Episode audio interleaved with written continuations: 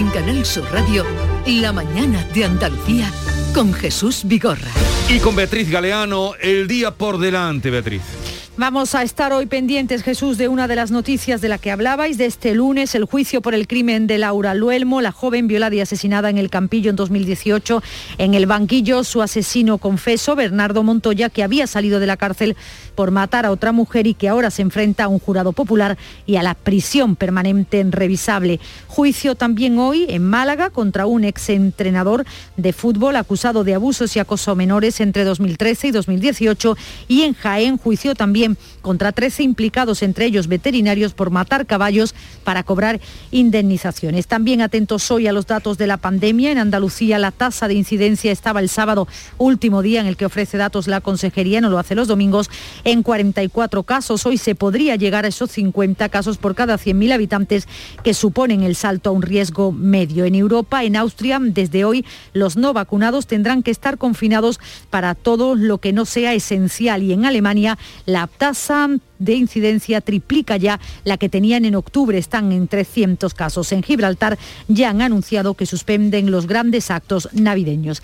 En Crónica Política Andaluza, otra vez los presupuestos como protagonistas esta semana. El Gobierno reanuda hoy la negociación con PSOE y Vox a cuatro días de que expire la plaza, el plazo de presentación de enmiendas a la totalidad, una enmienda que presentarán hoy mismo, lo han anunciado a las once y media de la mañana, los portavoces de Unidas Podemos. El Ministerio de Seguridad Social se reúne hoy con sindicatos y empresarios para intentar cerrar un acuerdo sobre la subida de las cotizaciones sociales para las pensiones de los nacidos en el baby boom entre mediados de los 50 y mediados de los 70. También hoy el Instituto Nacional de Estadística publica los datos sobre la compraventa de viviendas en el mes de septiembre. Este lunes en Sevilla la ministra de Defensa preside el acto del centenario de la creación de la base aérea de Tablada. Así amanece, así continúa la información este lunes. 9, dos minutos de la mañana, continuamos enseguida con Javier Caraballo, Estela Benot y Pepe Landi en conversación. Luego hablaremos con Enrique Figueroa, catedrático de Ecología de la Universidad de Sevilla, para que nos dé su parecer de los acuerdos, semiacuerdos, eh, que se han tomado en la cumbre del clima de Glasgow. La mañana de Andalucía. La vida es como un libro y cada capítulo es una nueva oportunidad de empezar de cero y vivir algo que nunca hubieras imaginado. Sea cual sea tu próximo capítulo, lo importante es que lo hagas realidad. Porque dentro de una vida y muchas vidas, ahora en Cofidis te ofrecemos un nuevo préstamo personal de hasta 60.000 euros. Entra en cofidis.es y cuenta con nosotros. Hola, soy Nuria Fergo y todos los días me levanto con una sonrisa. Haz tú lo mismo y vuelve a sonreír. Este mes en Vitaldent te ofrecen un 20% de descuento en tu tratamiento de implantología. Llama al 900-101-001 y pide tu cita gratis. En Vitaldent quieren verte sonreír. En cofidis.es puedes solicitar cómodamente hasta 60.000 euros. 100% online y sin cambiar de banco. Cofidis, cuenta con nosotros. Imagina que una mañana llegas al trabajo y te han dejado un décimo de lotería de Navidad con una carta. Y no pone quién es, solo pone... Hay algo que me haría más ilusión que que me tocase la lotería. Y es que nos tocase a los dos. Feliz Navidad. Ahora imagina que en vez de recibirlo, eres tú quien lo envía. 22 de diciembre, sorteo de Navidad. Compartimos la suerte con quien compartimos la vida. Loterías te recuerda que juegues con responsabilidad y solo si eres mayor de edad. En Canal Sur Radio, La mañana de Andalucía con Jesús Vigorra. 9, 4 minutos, este es el comienzo de algo maravilloso, de una mañana maravillosa, aunque llevo aquí desde las 6. Javier, este es el comienzo de algo maravilloso. Eh... no te acostumbras sé tú a me ha madrugar, a ¿eh? mí esta frase. Que sí, hombre, que sí, que vengo con mucho espíritu. Tú no me oyes a mí a las 6 de la mañana. Sí, hombre, sí, sí, pero, me que, siente- que te veo muchas veces quejarte de... de- No me quejo, he dicho que tú, es no, tú no eres un noctámbulo, a ti te gusta madrugar. Nunca en la vida, hasta ahora. Pues, pero una cosa es madrugar, otra cosa es entrar a trabajar No, a las seis, ¿eh? Eso son dos nunca. cosas distintas. Ni cuando estudiaba, ni cuando... No, no, no he sido madrugador, pero cuando llega el momento hay que hacerlo y... Sí, pero las personas que están trabajando a esa hora agradecen, yo lo digo también como oyente, agradecen que haya eh, una radio Sí. que te está contando la actualidad, la vida, lo que está pasando. ¿Te sientes acompañado? Y además con un poquito de ganas, ¿no? Claro, Como el. Charo Padilla, que los tiene locos. hora, Los claro, claro. tiene locos Charo Padilla a toda, a toda A esas horas de la mañana hay personas trabajando y además hablan con Padilla, la mar de, la Sí. verdad que es un, un programa estupendo. Pero no me Lo la- de la padilla sí que es trabaja de noche. Eso sí es verdad. Me parece a mí que iba por otro sitio lo del algo No lo han maravilloso. pillado, el, comi- pero el bueno. comienzo, el sí pillado, comienzo pero de algo maravilloso. Vas, vas a hacer lunes. país, Vigorra, comienzo vas, a, de- vas a cambiar país. Pero no sé vas- por qué me ha venido esta vas a- a frase. por la gente, a, a- No. a ensalzar. a- No sé por qué me ha venido esta frase, pero entraremos luego después. Quería antes, esta mañana he hablado con el alcalde de Granada, eh, Francisco Cuenca, que venía el hombre hacia Sevilla para entrevistarse con la secretaria de Estado de Transporte. Lástima que esta mañana no esté, que es muy habitual mejorando lo presente, indudablemente, pero las compañeras de Almería, que son defensoras de... Ellas dicen, dicen ellas, eh, no yo, la Andalucía desorientada. Sí, es verdad que tienen razón, desgraciadamente, ojalá no la tuvieran. Tanto África Mateo, si nos está escuchando, supongo, y Antonia Sánchez, que defienden, eh, pues ya saben ustedes, el corredor, mm, el famoso corredor mediterráneo que lleva ve- 20 años parado, eh, que no ha echado a andar. Y el alcalde... el alcalde de Granada se da cuenta que ahora que se empieza a hablar otra vez fueron los empresarios de, eh, de Andalucía, especialmente los de aquella zona, a Madrid. Creo que se reunieron eh, más de mil empresarios pidiendo el corredor mediterráneo. Mm, eh, ahora resulta que cuando eh, parece que por lo menos vuelven a hablar de él, descuelgan a Granada del corredor. Y el alcalde viene hoy a ver, se venía con el presidente de Diputación, se va a ver con la secretaria de Estado, el delegado del gobierno también es granadino, un frente ahí granadino, a ver hasta dónde llegará. Ya digo, no hay nadie de aquella parte hoy, pero ¿cómo lo veis vosotros? ¿Veis eso posible? Necesario está claro. Mm, Ne- necesario es, desde luego. Lo que pasa es que me temo que estamos ¿Os lo ya- creéis? Yo no, yo no, yo no lo sé ya. Yo, yo cuántos años llevamos escribiendo del corredor mediterráneo. Si es que, madre mía, y a lo mejor en el presupuesto general del Estado, 100.000 euros, 40.000 euros, eh, 80.000 euros. Tú dices, ¿eso para qué? eh? ¿Ese dinero para qué? ¿Para tirarlo? ¿Para, para simplemente escribir en el presupuesto general del Estado que digan que lo hemos incluido, pero luego no se ha conseguido nada. Y desde luego lo del tren a Granada es una cosa que no tiene nombre, ni apellido, ni nada de nada de nada. Porque es que tú vas en tren a Granada desde cualquier parte de Andalucía y parece que va en el borriquito de los, de los años 50. Porque es que el túnel es del siglo XIX y el tren no llega. Y es una cosa alucinante que es la ciudad que tiene el monumento más visitado de España y uno de los más visitados de Europa. Y resulta que no tiene conexión ferroviaria. Eso hablando de turismo, pero ¿para qué vamos a hablar de comercio, de transporte, de logística, de empresa? Eso ya, eso ya lo dejamos para otro momento, ¿no? Es que nos estamos acostumbrando a, a medir lo- a medir los proyectos de infraestructura que son imprescindibles, que llevamos en algunos casos desde, desde la transición, no- nos estamos acostumbrando a, a contarlo y a medirlo en plazos casi geológicos. O sea, eso de 25 años, es que to- todo se retrasa 25 años en, en esa, en esta tierra, todo. O sea, que la conexión ferroviaria del puerto de Algeciras esté pendiente, que la ciudad de Granada, que Granada no tenga una conexión ferroviaria, bueno, es que ya debería ser motivo de, de una pequeña, por lo menos, re- revuelta, revolución, al menos en las instituciones, como estás contando, que, que- que, bueno, que ya está bien, que ya está bien. El alcalde de Algeciras también está encabezando prácticamente una una revuelta mm, política institucional hasta donde alcanzan sus posibilidades pues prácticamente semanal cómo puede ser lo de, de- lo de Algeciras cómo puede ser lo de Granada cómo puede un proyecto de tranvía eh, interurbano en la bahía de Cádiz llevar 25 años de retraso. Es que y además llega, llega un momento que lo damos por, por asumido, lo, lo- amortizamos. No, bueno, esto, ya veremos dentro de, de- de 20 años. Cuando te plantean algo, ya hablábamos antes del, del proyecto de, del Tribunal Constitucional de trasladarlo, bueno, pero, pero claro, con, este, con estas comunicaciones, en, en zonas mm, eh, periféricas respecto a, a un territorio centralizado en- en- como es España, en, en- en Madrid, que necesitamos unas comunicaciones mucho más ágiles, pero desde hace demasiado tiempo, desde, desde hace demasiado tiempo, que no podemos, no podemos resignarnos. A ver, una cosa es que lo- eh, todos estos proyectos de, de infraestructuras de inversión lleguen tarde, que eso desde luego estamos muy acostumbrados, eh, pero otra cosa es que tengamos que asumir además que llegan tarde y con rebaja, con grandes recortes. Esto es lo que ya es inasumible. Si de una vez por todas se va a afrontar el corredor mediterráneo dentro de los planes de reactivación eh, europea después de, la pandemia, con todas estas grandes inversiones, es absolutamente inaceptable que se recorte y se margine algunas provincias andaluzas. Incluso lo que habría que hacer es completarlo más, porque ese corredor mediterráneo, eh, tal y como estaba planteado, el corredor mediterráneo, a ver, empieza en Algeciras, que es el origen más o menos, y llega hasta más allá de Alemania, hacia los países de la Europa del Este. Eh, por todo, por toda la costa española, de Murcia, eh, Valencia, Barcelona, y se mete hasta Europa y llega hasta el corazón de Europa. Entonces, claro, es fundamental que Andalucía, la parte más occidental de Andalucía, esté conectada ahí.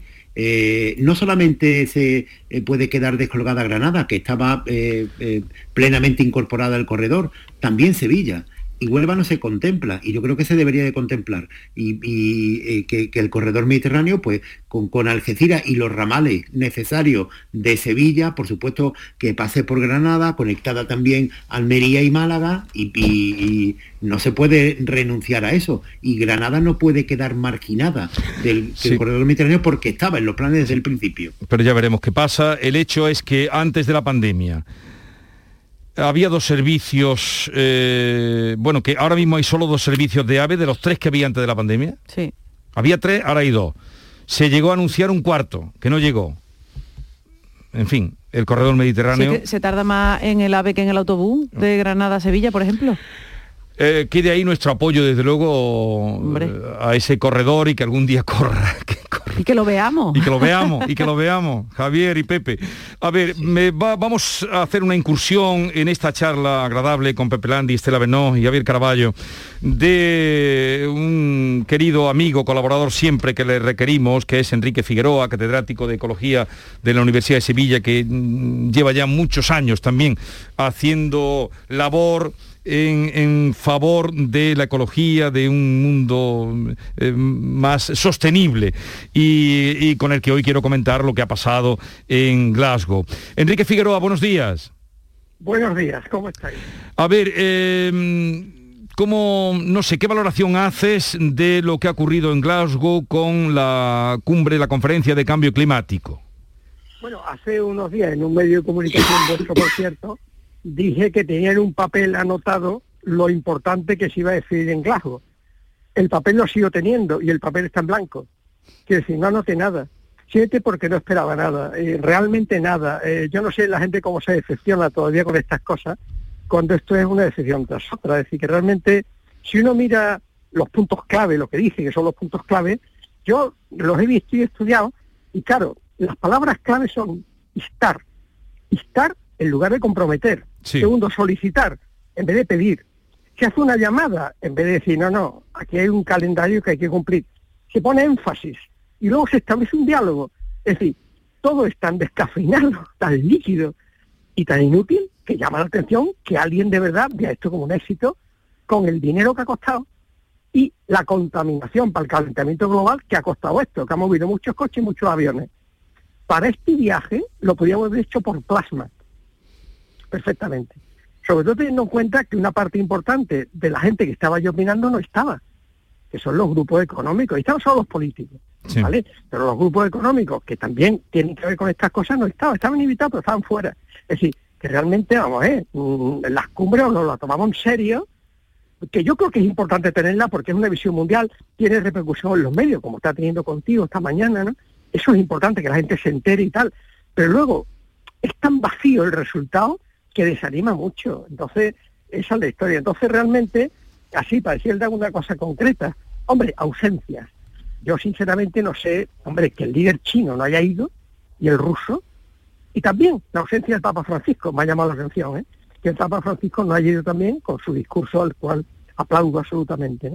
Y luego, eh, el carbón, está claro, dice otra cosa de maravillas que dicen que por fin se ha dicho que el carbón contamina, pero vamos a ver esto es un pitorreo, esto es risa de la gente. Llevamos 20 años diciendo que son las energías fósiles. Y ahora se descubre que el carbón es energía fósil. No, es que no se había dicho la palabra carbón. Oiga, que llevamos diciendo que las energías fósiles son las que crean el calentamiento global. Ahora nos alegramos porque se diga la palabra carbón.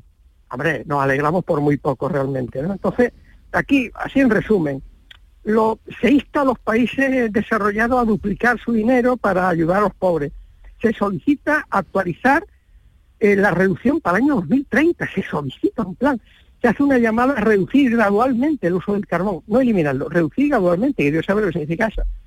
Aumentar el apoyo a los países desarrollados en no sé cuántos miles de euros, que por supuesto lo que se dio en París hace seis años no se ha cumplido. Y establecer un diálogo, etcétera.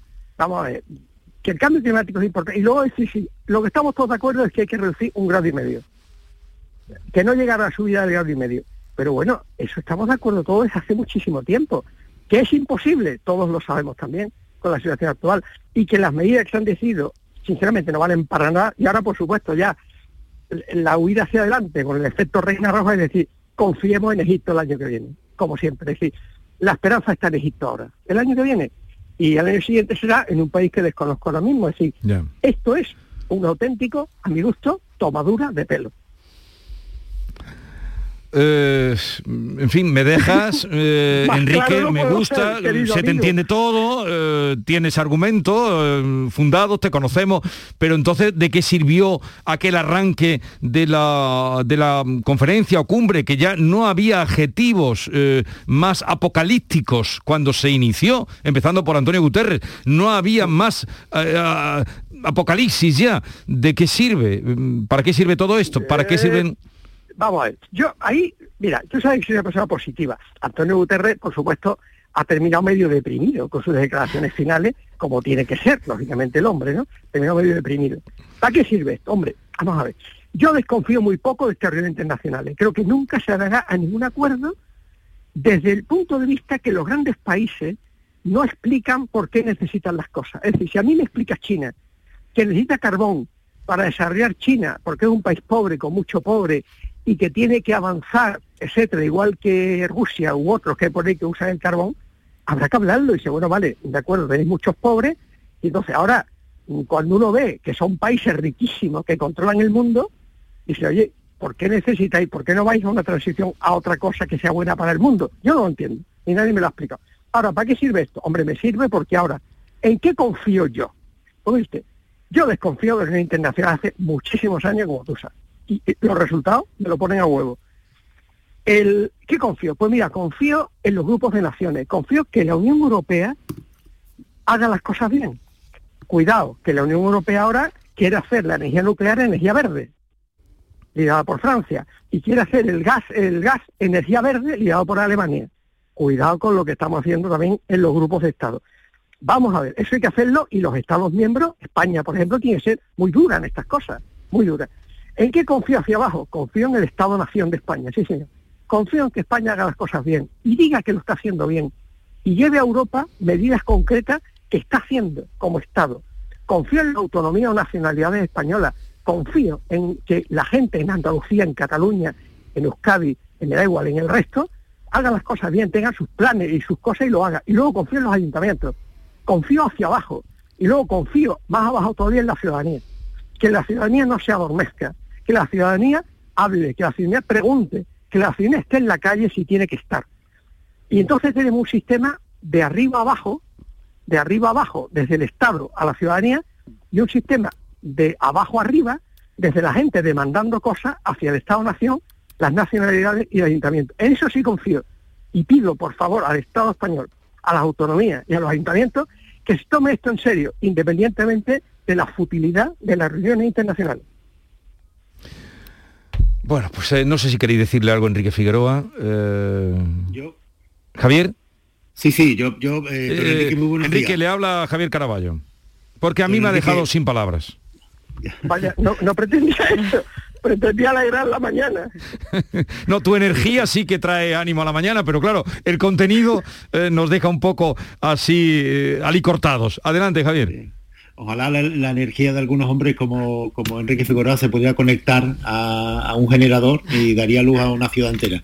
Eh, y, bajaríamos el precio de la energía y bajaríamos Sería energía verde. Muy bien traído, muy bien traído, Javier. Dime. Don Enrique, al margen de, de, de, la, eh, los intereses eh, de países, intereses económicos, al margen de todo eso, en el debate sobre el, paso de una energía, de una fuente de energía a otra, el paso de la fuente de energía del carbón al petróleo creo que, que, duró durante un siglo. Y he oído algunos expertos que dicen que lo que ocurre es que se está intentando hacer la transición de las fuentes de energía de combustibles fósiles hacia las energías renovables cuando todavía no tenemos la potencia de esa energía renovable. Eh, por ejemplo, Macron, eh, Macron, el presidente de Francia, ha dicho eh, hay que, poner de forma alternativa más centrales nucleares, porque si no, si tú puedes, si tú prescindes ahora del carbón, pues te quedas sin, sin posibilidad de tener la energía que necesitas.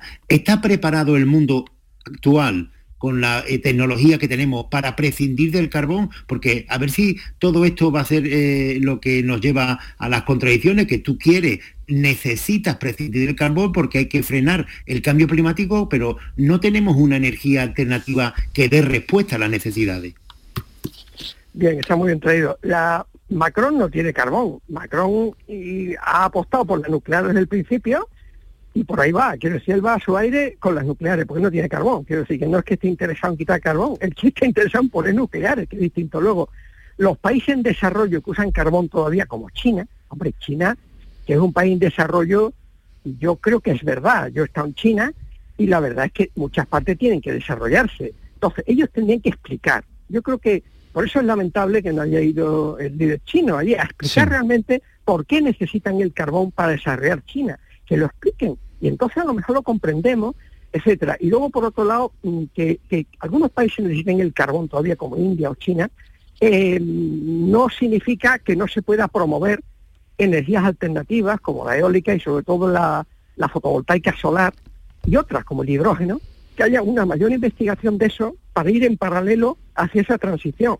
Yo pienso que se está investigando muy poco estas cosas. ¿Por qué? Opiniones hay. Pero realmente no se entiende cómo Europa considera España una isla energética. Pero, señor, vamos, vamos a ver, si tenemos la mayor cantidad de sol de, más grande de Europa y resulta que Alemania tiene tres veces más paneles solares fotovoltaicos que España. A ver, yo hay cosas que no entiendo ni nunca me las han explicado bien. Es decir, que realmente yo creo que este es un tema muy complejo, con mucho interés económico, y que habría que ser más claros los dirigentes explicando las cosas diciendo por qué se hacen las cosas. Y entonces mejor las comprenderíamos. Yo estaría dispuesto a comprender el uso del carbón en un país que lo necesita para comer, para desarrollarse. Ahora, en países que son grandes economías, a lo mejor no... Me tendría que explicar muy bien, ¿eh? Bueno, Enrique Figueroa, eh, gracias por estar con nosotros, por tu energía, por tu claridad. vente por aquí cuando quieras, catedrático de Ecología de la Universidad de Sevilla. Eh, un abrazo. Oye, eh, te recomiendo un libro, en este programa hay nivel. Aquí hay mucho nivel. Arrecife, de Juan Villoro. No lo conozco, bueno, pero pues, habla sobre el ecologismo del subdesarrollo. ¿eh? Y Arrecife. Arrecife. Nuestro atraso es su ecología, dice, entre otras ah, cosas. Bueno, pues mira, habrá que leer y estudiarlo. Oye, que me alegro mucho de saludarte y, que, no, que, no pierdas el ánimo, ¿eh? el ánimo crítico, el espíritu crítico y el ánimo. Mira, te digo, fíjate el ánimo que estoy, que mañana me hacen onubense del año en Huelva. Enhorabuena. Enhorabuena. Me hacen un acto en Huelva a mí y otras personas. ¿eh? Ah, pues me alegro un montón. del año y estoy muy contento que mi tierra me onubense del año. Lo, que tú te lo, mereces. Un abrazo, Enrique. Muchas gracias. Un adiós, adiós. Enrique Figueroa, catedrático de Ecología de la Universidad de Sevilla. Seguimos con Estela, con Pepe y con Javier. Y ahora ya será el momento de hablar del mundo maravilloso. ¿No? Bueno, yo, yo estoy convencida de que si el, paso, voy a decir una cosa que luego me van a llover las críticas, pero me da igual. Si el paso, expresaros en libertad. Por eso, ¿eh? por eso, si el paso al mundo maravilloso es que por fin un grupo de mujeres tenga poder, quizás a lo mejor hemos dado un paso importante que ya está haciendo falta. Ahora hablamos de eso. La mañana de Andalucía. Cancela tus planes. He conseguido entradas para el concierto del siglo. Increíble, llevaban agotadas desde hace meses y por fin son nuestras.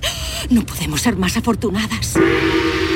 ¡Claro que sí! Aún puedes ser más afortunada con el nuevo Rasca Gran Rueda de la Fortuna de la 11, con el que puedes ganar hasta 500.000 euros al instante. Nuevo Rasca Gran Rueda de la Fortuna de la 11. Rasca y encuentra tu gran fortuna. Juega responsablemente y solo si eres mayor de edad. Sevilla. Canal Sur Radio. El futuro no está escrito, se construye. Porque tu futuro también es el nuestro, en Caja Rural te aportamos toda nuestra experiencia. Planes de pensiones de Caja Rural. Construyamos tu futuro juntos. Ven antes del 31 de diciembre y obtén interesantes incentivos. Documento de datos fundamentales para el partícipe, alertas de liquidez, indicador de riesgo, planes en promoción y condiciones en segurosrga.es. OCU, la mayor organización de consumidores y usuarios de España, llega a Sevilla. Inauguramos oficina para conocer más de cerca los problemas de consumo a los que te enfrentas diariamente, informarte y ayudarte a resolverlos. Ven a visitarnos en calle María Auxiliadora 12 o llámanos al 955-250-361. OCU, la fuerza de tus decisiones. No te pierdas el nuevo outlet El Corte Inglés Sevilla Este, donde encontrarás más de 150 de las mejores marcas de moda, accesorios, zapatería, deportes, con hasta el 70% de descuento. Te esperamos en el nuevo outlet El Corte Inglés Sevilla Este. Y recuerda que seguimos teniendo las mejores ofertas, con la calidad y los servicios de tu hipercor de siempre.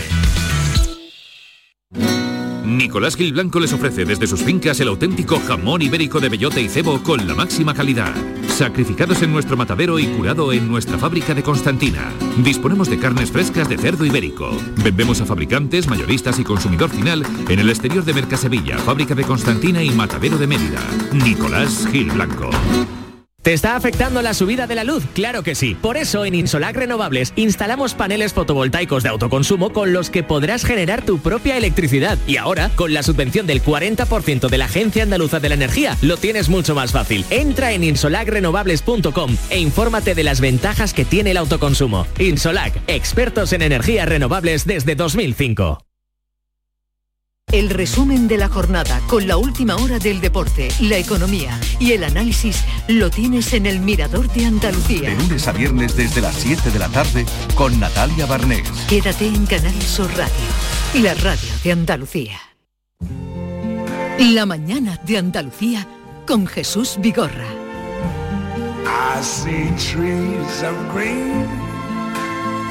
Que no hemos hecho nada más que un humilde acto ¿no? que ha desbordado todas las expectativas y creo que es el comienzo de algo que va a ser maravilloso.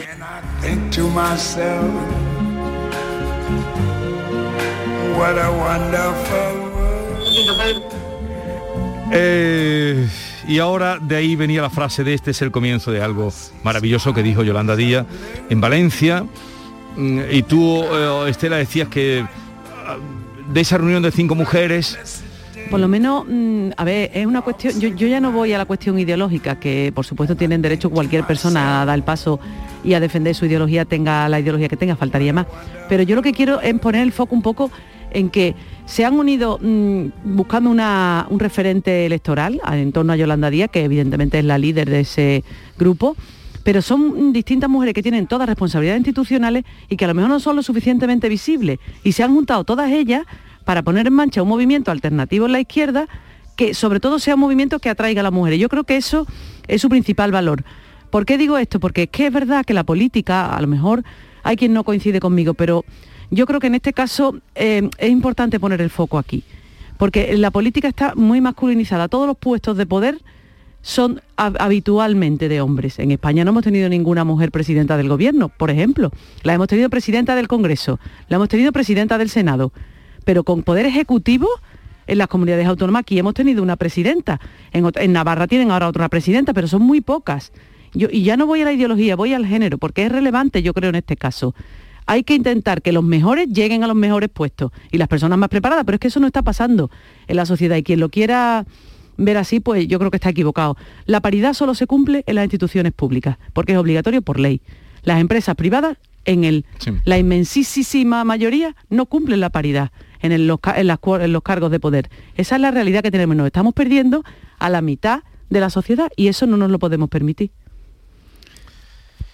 Pepe. Yo discrepo un- en parte de lo que dice Estela porque el- cuando a- ayer leía las crónicas de, de este encuentro eh, me recordaba recordaba un concepto que, que se usa mucho vosotros que tenéis mucha más experiencia en, en- debates y en diálogos y en parlamentos mm, tanto políticos como, como periodísticos hay un recurso que a mí me, me- me suele decepcionar e irritar bastante que es el la, acusación ad, hominem, ¿no? Que se, dice a la persona en vez de a la idea que está, que está contando. Porque me parece que tanto para alabar como para criticar, censurar de forma muy desafortunada en el, caso de Pablo Casado, según mi entender, este encuentro de Valencia se hacía referencia a la condición prácticamente solo he escuchado referencia a la condición de mujeres de, la, de, las reunidas, que es verdad que es esencial, es esencial, pero mm, eh, eh, yo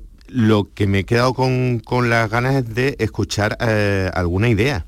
No solo a, escuchar referencias a que son mujeres, ni para criticarlas ni para ensalzarlas, sino alguna idea. Es decir, eh, cómo, mm, eh, qué, planes tienen para acabar con la discriminación salarial entre hombres y mujeres que todavía mm, existe. Eh, por ejemplo, avanzar en, hechos concretos respecto al plan de, abolición o, de combate contra la prostitución que se planteó en el último Congreso del PSOE, como medidas para intentar conciliar en el trabajo de forma que las mujeres no tengan ahora mismo las enormes dificultades que tienen para tener hijos en este país y, trabajar. Eh, es decir, ideas, proyectos, planes al margen eh, al margen de que, de que, de que sean mujeres y de escuchar frases, te lo digo porque lo que ayer anotaba frases que escuchaba hacer hemos vivido algo maravilloso, vamos a hacer país, vamos a cambiar país, vamos a sacar y la tú solo Hablas, y tú solo hablas de políticas de conciliación, de políticas de tener hijos, de, de todas, de todas. No, no, no, no las has referido. Y las políticas económicas, y las políticas ecológicas, y cómo se gestionan las pensiones, y cómo se, se cambia ¿Y dónde están el mercado laboral. Eso es. pero, pero, tú, pero fíjate más allá de, que, de que se hayan reunido Pero Pepe, eh, fíjate que tú no te has referido a esas políticas. Tú has hablado de abolir la prostitución, tú has hablado de conciliación, tú has hablado de romper la brecha salarial que todo eso lo comparto plenamente, pero no lo único. o sea, porque sean mujeres solo pueden hablar de eso. Ahí es donde yo no, no, no, no, no, no, me añado a, a todas las peticiones que haces tú, también esas. Lo que, lo que me refiero es que mm, mm, que he echado de menos que haya algún tipo de propuesta concreta y muchísimo, por supuesto, me parece deleznable que se, le, que se critique esa reunión como un aquelarre, que es un término que, mm, en fin, nos lleva a un topicazo machista y discriminatorio en el que parece que cualquier reunión de mujeres en las que se plantean algún, tipo de iniciativa es una reunión, ya, ya sabemos que las mujeres que participaban en los aquelarres, ¿no? las brujas que están siendo muy muy, muy malas y están pensando por su cuenta y están intentando eso hacer es, están pensando por su cuenta, esa es la clave. Hay una eso me parece lamentable que la crítica sea esa. Hay una revisión de ese concepto, ¿no? De también de un poco revisionista de la historia, de que las brujas no eran brujas, sino que eran mujeres independientes, mujeres que pensaban, mujeres que tenían ideas, que tenían proyectos y por eso las querían matar. O sea que a lo mejor estas señoras al, al, al calificarlas como brujas, pues se sienten halagadas. Mm. A ver, eh, Javier. Que no te oigo. No, no, que, sí. No te oigo, no te oigo. ¿No me oyes? Sí, que quería ah, oírte en este sentido.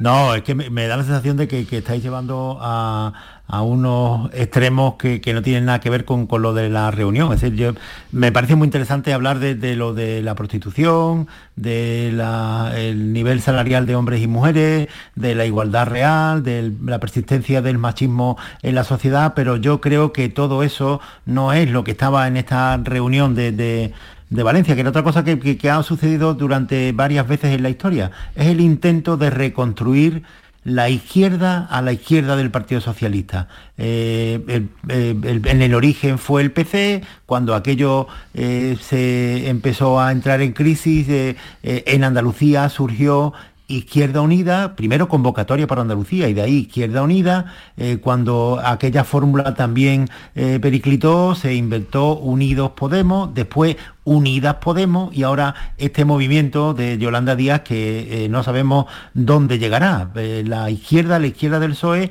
es un espacio electoral que existe pero que nunca se ha consolidado.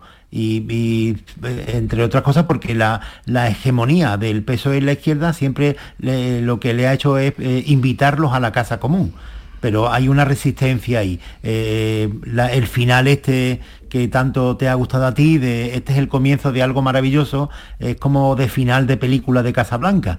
Y efectivamente Yolanda Díaz, la vicepresidenta, tiene todo, eh, toda la obligación de, infundir ánimos en su nuevo proyecto político, pero que es uno más desde los 40 años de transición, lo que nos enseña la experiencia es que a la izquierda del PSOE siempre ha habido un intento de unidad que nunca se ha consolidado.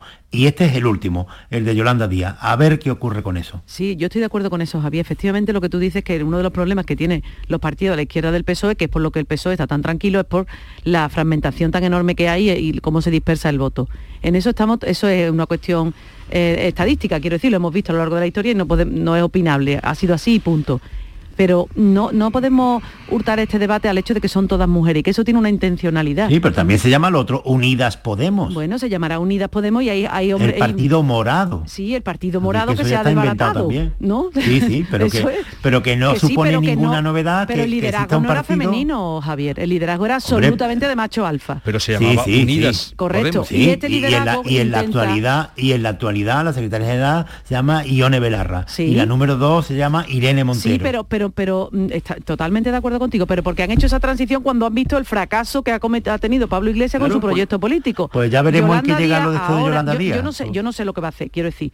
Yo no soy, no tengo ni idea de si va a ser, van a ser capaces de unir todos los, todas las voces. No sé si van a ser capaces de unir toda esa fragmentación. Y además hay un dato aquí que es relevante, y es que no hay presencia andaluza en ese en ese foro. No la hay, hay de Valencia, hay de Madrid, pero no hay presencia andaluza en ese, en ese liderazgo. Yo creo que eso es un error muy grave. Probablemente porque aquí quien estaría, habría estado llamada a esa presencia es Teresa Rodríguez, que es un verso suelto que hayan visto que es imposible llegar con ella a ningún tipo de acuerdo en este sentido y que no pueden atraerla hacia, hacia ese proyecto. Yo no sé cuál es el motivo aparte de ese, pero la realidad es que Andalucía no está. Y eso es grave es grave para ellos, vamos, y para los andaluces, porque tenemos que estar representados en, todas las esferas políticas donde sea posible. Pero eso es una cosa y no podemos hurtar el debate que ellos, lo que estas mujeres están haciendo es como un toque de atención, como una llamada. Yo creo que esa reflexión es relevante, igual que hablaba Enrique Figueroa antes de, la, de los problemas que estábamos teniendo con la ecología, que eso no ha servido para nada, pero por lo menos para cimbrear y para mover, yo este, en esto lo veo igual. No sé esto a dónde va a llegar, no sé si van a tener suficiente respaldo, pero por lo menos que remuevan un poco, que cimbreen un poco esas estructuras, porque es que estamos cansadas de pelear y chocar contra un muro permanentemente. Yo no, lo veo, no lo veo eh, de esa forma, pero eh, en fin, lo veo como estaba diciendo, que este es un intento más. No, no veo que sea ni que España esté en una como eh, una urgencia climática, una urgencia machista. No, no. Este país, afortunadamente, aun cuando no hemos llegado a la igualdad real en la sociedad y todavía queden muchos eh, pasos que dar, pero no, no hay ninguna necesidad de un movimiento eh, feminista exclusivamente porque estemos en una urgencia machista en España que, tenga a las mujeres eh, sojuzgadas. No, no, no, esto no, no va por ahí. Creo, ¿eh? Creo. En cualquier caso, tanto si se trata, tanto si se ve como un acto de puro contenido político, como si se ve desde, mm, desde el punto de vista de un acto reivindicativo eh, en cuanto al, mm, protagonismo de, la mujer en la, actividad política y pública, mm, eh, a mí me faltan contenidos, me faltan ideas. O sea, es que ayer anoté siete, ocho frases, bueno, y a cuál es más un lugar común más gordo y, un, topicazo más, más pesado. O sea, que si vamos a hacer algo maravilloso, vamos a hacer país, vamos a cambiar país, vamos a sacar la política de la sigla el camino se hace andando, pero bueno, mm, mm, eh, vamos a hablar de algo concreto. Hablando de, topicazo, es que eh, se me ha ocurrido ahora. Ah, Hablando de topicazos, empiezan mañana en Sevilla una jornada sobre uno de los grandes topicazos de esa parte de la izquierda, de los toros. Y el señor Vigorra está en el centro de ese debate que, tiene un gran interés, toros sí, toros no. pero yo no estoy en el centro del debate. no, no, pero, pero vamos a ver, Vigorra es que de, repente Vigorra, eh, para mucha gente en la izquierda, ser antitaurino se ha convertido en una seña de identidad de la izquierda. Y yo eso no lo entiendo y espero que lo trasladéis mañana, la disputa ideológica en, precisamente, en, los toros. Sí, precisamente mañana, eh, pues mm, los toros desde la izquierda, con, Antonio Lucas y con Edu Galán. Pero hay una cosa, como ahora me he estado preparando con, con Arturo, con nuestro amigo Pérez Reverte, con el que convocamos esas jornadas, que, están bastante hoy, mm, están bastante, mm, eh, digamos, creando expectación. Eh, se van a dar por streaming. Aprovecho que mi amigo Javier, que mañana vendrás, ¿no? Mañana, claro, tengo ahí muchos amigos como Rubén Amón, Rubén Amón que las Vale. abre, claro, claro. Pues como me he estado un poco preparando, porque para entonces he, he encontrado que en las Cortes de Cádiz, Pepe, ahí en las Cortes de Cádiz, los que defendieron los toros, porque se planteó, era eh, gente de izquierda y había eh, gente de izquierda y, y un catalán, un diputado catalán. Fueron los que defendieron a capa y espada la- los toros frente a los conservadores y frente a todos los que se... Y creo que también había un obispo de Murcia que defendía.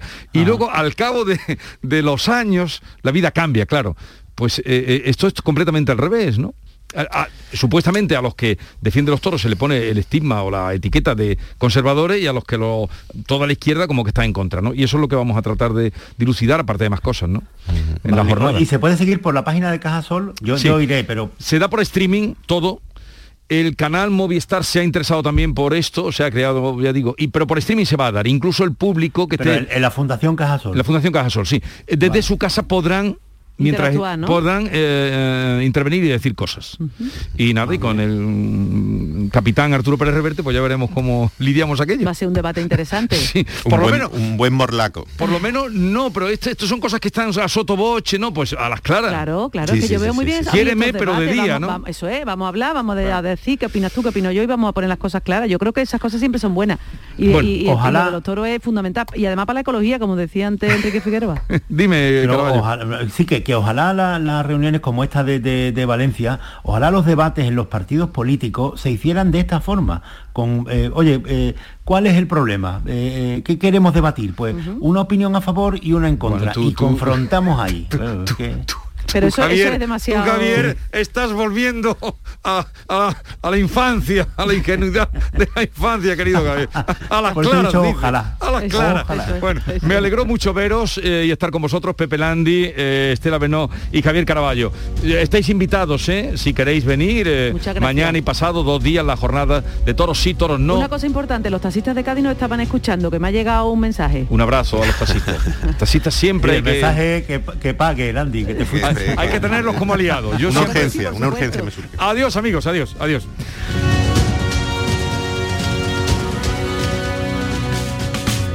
El secreto de un buen día, cocina rica en compañía, momentos nomen, hay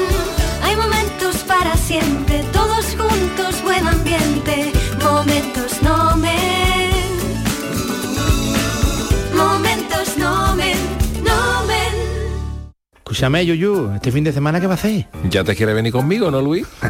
Hombre, dímelo. Pues mira, lo que quiero hacer es una paella con la familia, con los amigos. Por supuesto, con el mejor arroz, el arroz nomen. Tú sí que sabes, Yuyu. Tú sí. Escúchame, ¿me puedo apuntar? Ah, ya veremos, ya veremos, Luis. Arroz Nomen, más de 80 años juntos. Hola, soy Nuria Fergo y todos los días me levanto con una sonrisa. Haz tú lo mismo y vuelve a sonreír. Este mes en Vitaldent te ofrecen un 20% de descuento en tu tratamiento de implantología. Llama al 900-101-001 y pide tu cita gratis. En Vitaldent quieren verte sonreír. Entenderlo todo de mi hipoteca, lo firmo. Lo firmo. Que me lo expliquen sin compromiso. Lo firmo. Lo firmo. Y luego elegir con qué banco contratarla. Lo firmo. Hipoteca Sabadell, la hipoteca que incluye una cita con un especialista para que entiendas todo lo que firmas, incluso el precio. Pide ya tu cita en bancosabadell.com barra hipotecas.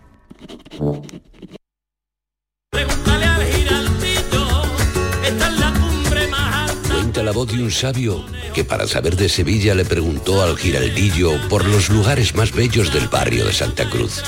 Y este le respondió, con aires de azar, maestranza y catedral, la hostería del Laurel has de visitar y en ella sus tapas, vinos y demás viandas probar. La Hostería del Laurel. Visítenos en Plaza de los Venerables 5 o a través de nuestra web lahosteriadellaurel.com. Porque si le preguntas al giraldillo, Hostería del Laurel, no te la dejes atrás. La zaranda pisa las tablas del Teatro Central los días 19 y 20 con La Batalla de los Ausentes, una sátira del poder y las guerras. Y en la sala B, Paco de la Zaranda con la extinta poética aborda una conmovedora historia basada en hechos reales. Convertiste mi luto en danza. Venta de entradas en teatrocentral.es. Agencia Andaluza de Instituciones Culturales. Junta de Andalucía. Sevilla, pueblos donde emprender y ser feliz. Analcázar aporta a mi negocio el entorno. Decidí emprender un proyecto personal y trabajar por mí misma en un entorno rodeado de naturaleza. Una campaña de la Oficina contra la Despoblación, ProDetour, Diputación de Sevilla. No te pierdas el nuevo outlet El Corte Inglés Sevilla Este, donde encontrarás más de 150 de las mejores marcas de moda, accesorios, zapatería, deportes, con hasta el 70% de descuento. Te esperamos en el nuevo outlet El Corte Inglés Sevilla Este. Y recuerda que seguimos teniendo las mejores ofertas, con la calidad y los servicios de tu hipercor de siempre. Ni el challenge del papel higiénico, ni el de la botella. Los retos más difíciles a los que se enfrenta nuestra generación están en la vida real, como el famoso encontrar trabajo challenge o el independizarse challenge. Y aunque para superarlos necesitamos vuestro apoyo, aceptamos el reto. Súmate en aceptamoselreto.com. FAD 916 15 15. El programa del Yuyo. Un programa en el que nos gusta reírnos prácticamente de todo, con momentos muy surrealistas, historias imposibles y mis ocurrencias, claro. El programa del Yuyo. Disfruta del lado amable de la vida. De lunes a jueves desde las 10 de la noche. Quédate en Canal Sur Radio, la radio de Andalucía.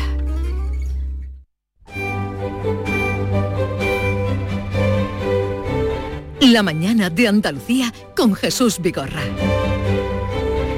Los jugueteros están diciendo que se encarguen ya los juguetes a los Reyes Magos. No cesan las noticias de que mm, pueden faltar. Incluso se está diciendo algo más, pero yo no quiero llevar a más allá la alarma sin hablar con Oliver Giner, que es responsable del Departamento de Promoción Exterior de la Asociación Española de Fabricantes de Juguetes, que nos dirá con conocimiento de causa cómo está la situación. Oliver Giner, buenos días. Buenos días, Jesús. A ver, van a faltar juguetes, faltan ya. eh, ¿Qué nos puede usted decir? es una buena pregunta y una, una pregunta caliente en estos días. No van a faltar juguetes. El niño, el niño va a poder hacer la carta de los Reyes Magos perfectamente como lo hacía todos los años. Va a tener un abanico casi infinito de juguetes a su disposición y los Reyes no van a tener problemas en encontrar esos juguetes que ha encontrado, que, que ha pedido, que ha pedido el niño. Otra cosa bien diferente es que el fabricante pueda eh, hacer llegar todos los juguetes que había concebido, que había planificado para las Navidades, pueda hacerlos eh, efectivamente llegar a, a las tiendas, que ese es otro, ese es otro cantar. Pero usted está oyendo todo lo que se viene diciendo, que se, eh, se adelanten eh, los encargos, que se adelanten las cartas, que se... ¿Esto es así? ¿O hay motivo fundado para, para que se tengan esas, esas previsiones para adelantar los encargos? Eh, Yo creo que es el adelantar las compras siempre es una vieja reivindicación de nuestro sector y de muchos otros sectores también eh, estacionales, pero sí que es verdad que este año es un año más, eh, más complejo de lo habitual. Venimos de unas épocas en las cuales pues, ha, ha habido dificultades a la hora de adquirir materias primas. Estamos experimentando eh, un verdadero calvario a la hora de contratar lo que son los fletes en transporte marítimo, porque no podemos olvidar que muchos juguetes eh, siguen viniendo del sudeste asiático, es el, el- el principal productor a nivel internacional, y ahí es donde nos estamos encontrando realmente dificultades importantes por, por sobrecostes y también más importantes si cabe por retrasos. Y son esos retrasos en la llegada de ciertas mercancías y de ciertos componentes necesarios para ensamblar los productos o fabricarlos aquí en España, lo que puede ocasionar que determinados productos no acaben por llegar a las tiendas o no acaben por llegar en la, en la cantidad en la que el público o el, o el consumidor lo, lo solicite. Por tanto, el consejo sí, el consejo es adelantar las compras en la medida de lo posible porque puede haber que algunos productos que sean eh, estrellas de las navidades se agoten antes eh, que otros, entonces bueno, pues el, el niño pues tendrá que tendrá que decidir otra cosa o el, o el rey mago tendrá que buscar una alternativa. Por ver, ejemplo, Chacón sí, quería o- también hola, buenos días, señor Giner. Eh, eh, por ejemplo, eh, decía juguetes, juguetes estrella. ¿Los más tecnológicos son los que tendrían más problemas? ¿Cu- ¿Cuáles Bueno, serían? No, no hay una categoría específica que se vaya a ver más afectada. Sí, sí que tenemos en el foco los juguetes tecnológicos por todo aquello de los semiconductores que, venimos oyendo en los medios de comunicación y que es real. Hay una crisis de, suministro de los semiconductores, pero el sector del juguete no es un usuario de este tipo de, productos a, nivel, a nivel eh, como pueda ser la, automoción o como pueda ser la telefonía móvil. Utilizamos chips, utilizamos eh, placas bases, utilizamos tecnología, pero a un nivel mucho más pequeño que lo que lo puedan hacer estos sectores. No hay una categoría que se pueda ver afectada. Eh, en el sudeste asiático compramos que o fabricamos todo tipo de productos, desde un simple, desde un simple balón a, un coche teledirigido, un coche de control. Todos esos productos, todos los productos que, que, que vienen desde allí son los que potencialmente se pueden ver afectados.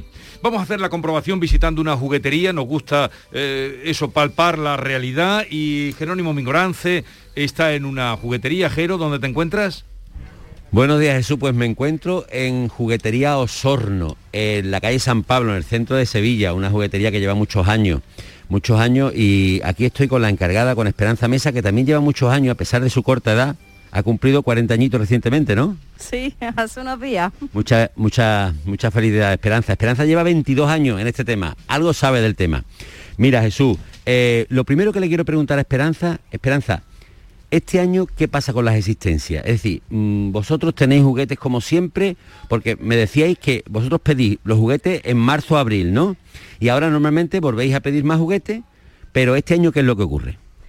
Este año lo que ocurre es que a medida de lo que se van viendo que se van agotando, porque las cartas de los reyes van entrando, hay algunos juguetes que van punteando y esos juguetes exactos son los que no nos dejan volver a repetir porque no tienen existencia. Entonces la asistencia que hay es, es la que tenemos, pero juguetes hay. Sí, sí, juguetes hay, pero ahora vamos a decir algunos que ya no hay. Dime uno que ya no hay. Ni va a venir aquí más. Vamos, hasta el año que viene. Uno que ya no hay es la Belly Rossi Raybon, que es una muñeca que tiene como un cuernecito, como si fuera un unicornio, y está siendo muy demandada. Bell Rossi, esa ya no hay. ¿Cuál otro que está a punto de, que se te va a acabar ya, que los Reyes Magos no, pueden recibir más cartas de ellos? O si las recibe tendrán que esperar un poquito. Eh, los Pokémon, por ejemplo, también es una de las cosas que están, un poquito despuntando. Pues Luego también tiene Super Sin. Eh, hay algunos también como Lego que también van saliendo, pero bueno, de todo, a lo mejor no hay una cosa exacta, pero hay otra. Bueno, Jesús, eh, estas tiendas mm, presenciales que bueno que tienen un local muy grande, que tienen eso, tienen que luchar con un enemigo que es eh, los pedidos por las páginas web, ¿no? Entonces ellos, pues, vosotros qué hacéis para poder combatir esa competencia? Bueno, he de decir que nosotros tenemos nuestra página también, que es osorno.com, ¿vale? Aprovechando, ¿no? Aprovechando la ocasión. Pero nosotros tenemos el arma que es los apartados.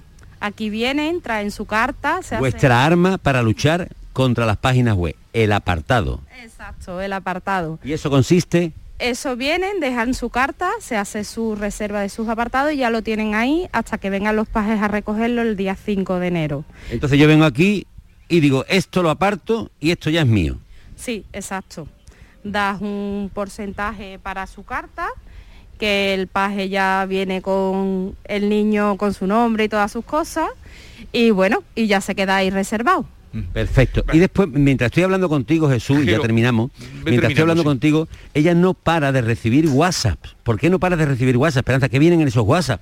En esos WhatsApp viene la carta de los reyes, que también mediante WhatsApp recibimos todas las cartas y vamos apartándolas. Bueno, pues esta es la realidad de la juguetería, Jesús. Exactamente. Muchas gracias. Eh, saludos a, toda la gente de la juguetería Osorno. Oliver Giner, eh, eh, armas también para que tenga vida la juguetería y el comercio de, juguetes, que además de, ser siempre un lugar soñado para los niños, para pensar sus reyes, está activo, como vemos. gracias por atendernos, señor Oliver. Muchísimas gracias a ustedes y a todos los oyentes de Canal Sur. Bueno, ya eh, eh, han visto ustedes que no hay para que cunda el pánico con respecto a los juguetes y a los reyes. Eso sí, Bel Rossi hay que esperar a lo mejor, la muñequita del cuerno. La mañana de Andalucía con Jesús Vigorra. Canal Sur Radio, Sevilla. ¿Quieres hacer algo por el medio ambiente en tu ciudad? Únete a Reciclos. Reciclos es el primer sistema de reciclaje digital que te recompensa por cuidar la sostenibilidad del planeta y de tu ciudad. Consigue premios sostenibles reciclando con tu móvil, latas y botellas de plástico de bebidas. Con Reciclos reducirás el CO2 y le darás oxígeno a una Sevilla más verde. Forma parte del reciclaje del futuro. ¿Cómo? Entra en reciclos.com. Contamos contigo. Una iniciativa del Ayuntamiento de Sevilla, Lipasam y Ecoembes. Juntos cuidamos Sevilla. OCU, la mayor organización de consumidores y usuarios de España, llega a Sevilla. Inauguramos oficina para conocer más de cerca los problemas de consumo a los que te enfrentas diariamente, informarte y ayudarte a resolverlos. Ven a visitarnos en calle María Auxiliadora 12 o llámanos al 955-250-361. OCU, la fuerza de tus decisiones. Nuestra gastronomía te acerca a nuestros pueblos. Platos elaborados con productos kilómetro cero, vinos de la comarca y postres típicos de nuestra tierra. Disfruta de una deliciosa manera de hacer turismo consumiendo productos locales. Todo un viaje de sabores. Sabores de la provincia de Sevilla. ProDetour. Diputación de Sevilla. No te pierdas el nuevo outlet El Corte Inglés Sevilla Este, donde encontrarás más de 150 de las mejores marcas de moda, accesorios, zapatería, deportes, con hasta el 70% de descuento. Te esperamos en el nuevo outlet El Corte Inglés Sevilla Este. Y recuerda que seguimos teniendo las mejores ofertas, con la calidad y los servicios de tu hipercor de siempre. ¿Te está afectando la subida de la luz? Claro que sí. Por eso en Insolac Renovables instalamos paneles fotovoltaicos de autoconsumo con los que podrás generar tu propia electricidad. Y ahora, con la subvención del 40% de la Agencia Andaluza de la Energía, lo tienes mucho más fácil. Entra en insolacrenovables.com e infórmate de las ventajas que tiene el autoconsumo. Insolac, expertos en energías renovables desde 2005. Esta es La Mañana de Andalucía con Jesús Vigorra. Canal Sur Radio. Y con Maite Chacón, que ustedes ya han escuchado, y David Hidalgo, buenos días. Buongiorno. Que acaba de llegar de Roma. ¿Cuándo Sí, sí. llegaste? Anoche, anoche llegué, todavía tengo la boca... Tienes cara de romano. Sí, de romano. Me he quitado el casco al, al entrar. ¿Te han pedido mucho certificado A ver, COVID? no le preguntes nada porque vamos muy mal de tiempo. Certificado COVID en todos sitios, hasta para entrar en el Vaticano, en cualquier iglesia, el Green Pass. ¿eh? Bueno, pues como Austria desde la pasada medianoche está restringiendo, ya restringe el movimiento a las personas que no se hayan vacunado, nosotros le queremos preguntar si le parece bien la medida del gobierno austriaco, si cree que debemos llegar más lejos en la exigencia a los no Sí. vacunados o si le preocupa relacionarse en su entorno laboral o personal con personas no vacunadas, Jesús. En el 670-940 nos pueden dejar su mensaje. Si es que no tenemos más 670, tiempo. 940, 200. Sí.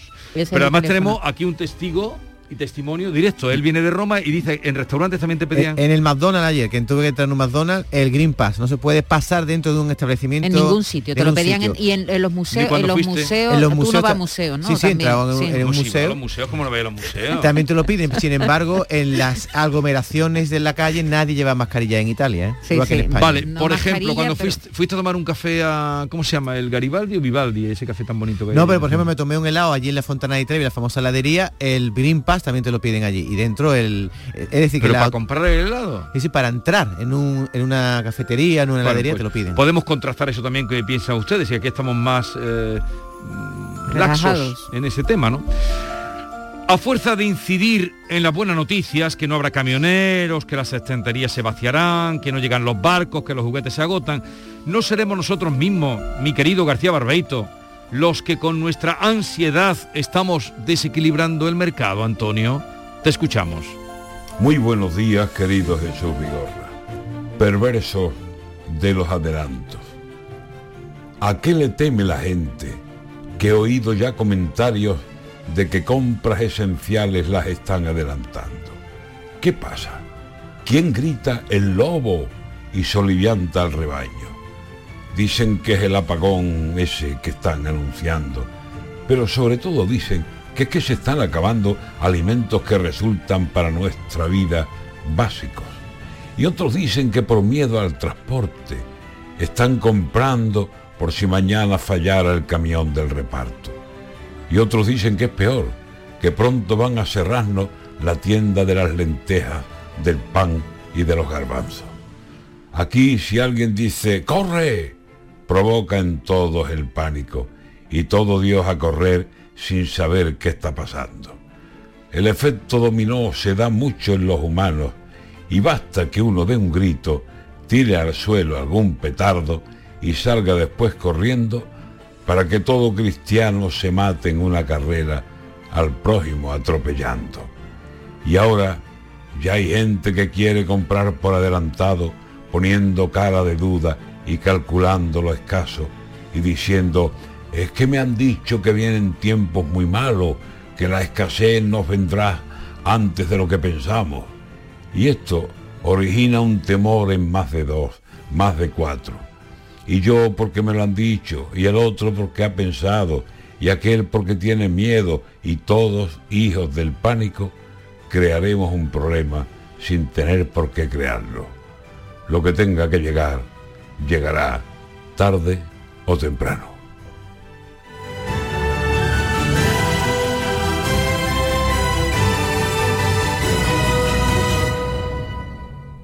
Te presentamos la cadena de radio donde tú mandas. Canal Sur Podcast. En Internet. Tú decides los contenidos y a qué hora los escuchas. Actualidad, divulgación, ciencia, música, literatura, tradiciones, Andalucía. Todo esto y mucho más lo tienes en Canal Sur Podcast.